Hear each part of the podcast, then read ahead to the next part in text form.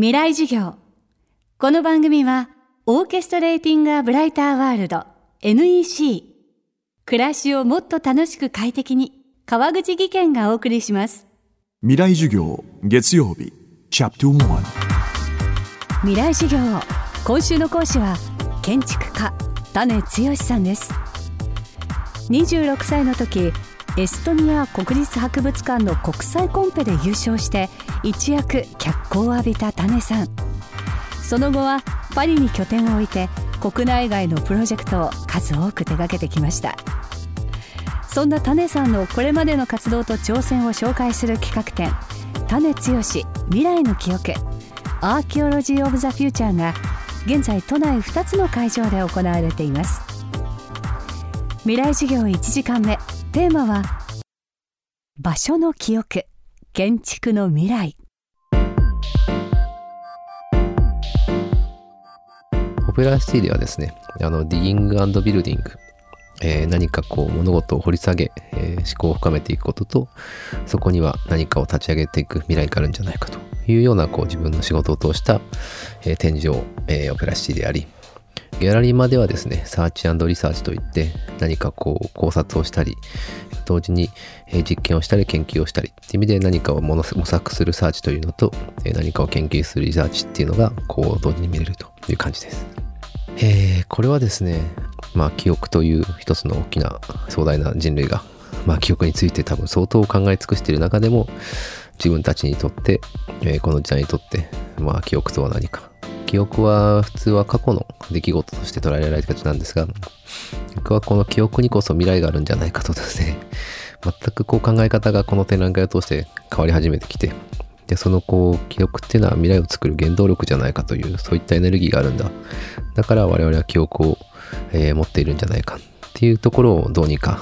あの自分の仕事を通して、えー伝えたいなという、まあ、発想でやってきました。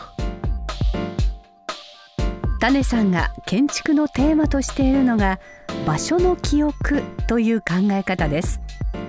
その場所独自の風土や歴史を考古学者のように掘り起こし建築に組み込んで次の時代に継承していくというものです。場所の記憶というテーマはですね、えー2006年に自分はエストニアのですね、ナショナルミュージアムという、まあ、国立博物館、えーある一つの国の、えーまあ、アイデンティティになるような、まあ、建築の設計コンペをですね、まあ、チャレンジして、いきなりこう、当時26歳だったんですけども、まあ、急に出したコンペ、まあ、それも初挑戦だったのがいきなり優勝してしまったと いう形で、あのーいわゆる一人の若き学生を出てまだ2年ぐらいしか経験もないし実績もないんだけどもいきなりある日突然建築家になってしまったと。でそこからじゃあ自分がどのようにですねその一建築家になりたいではなくて建築家になってしまった自分がどうやってこれからチャレンジをしていきたいかっていうことをその模索し始めてやっぱり3、4年かかった中で見えてきたテーマというのが、その場所の記憶という、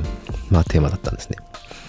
で、エストニアのコンペ出した時にはそこまで自分の中でこの場所の記憶という、まあ物事を直感的には捉えていたものの、こにどういった意味があるかってことはなかなか考えられてなかったと。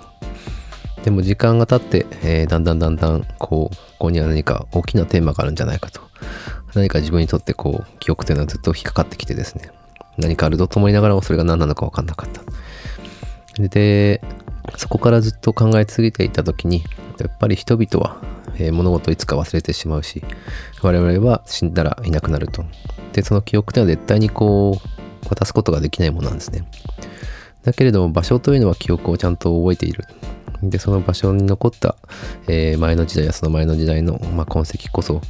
やっぱり建築を作る一つの大きな力になるんじゃないかというところが、僕らは、まあ、人の記憶という場所の記憶というのが、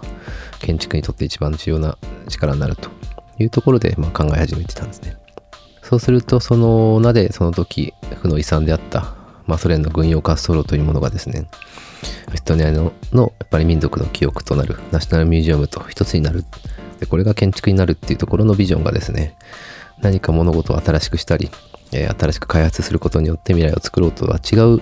もう一つの未来が描けるんじゃないか。なんかそこに場所の記憶がこう意味があるんじゃないかっていうところが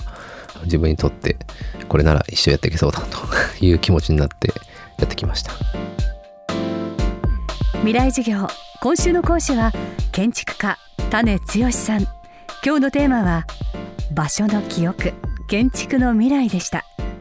種さんのこれまでの活動と挑戦を紹介する企画展種剛未来の記憶。アーキオロジー・オブ・ザ・フューチャーは東京オペラシティアートギャラリーと東東ギャラリーマで開催されています。未来授業明日も種剛さんの授業をお届けします。そしてお知らせです。未来授業東京国際フォーラム特別公開セッションを開催いたします。ゲストは小説家の真山仁さん。司会はスクールオブロックの遠山校長。11月2日金曜日午後3時から。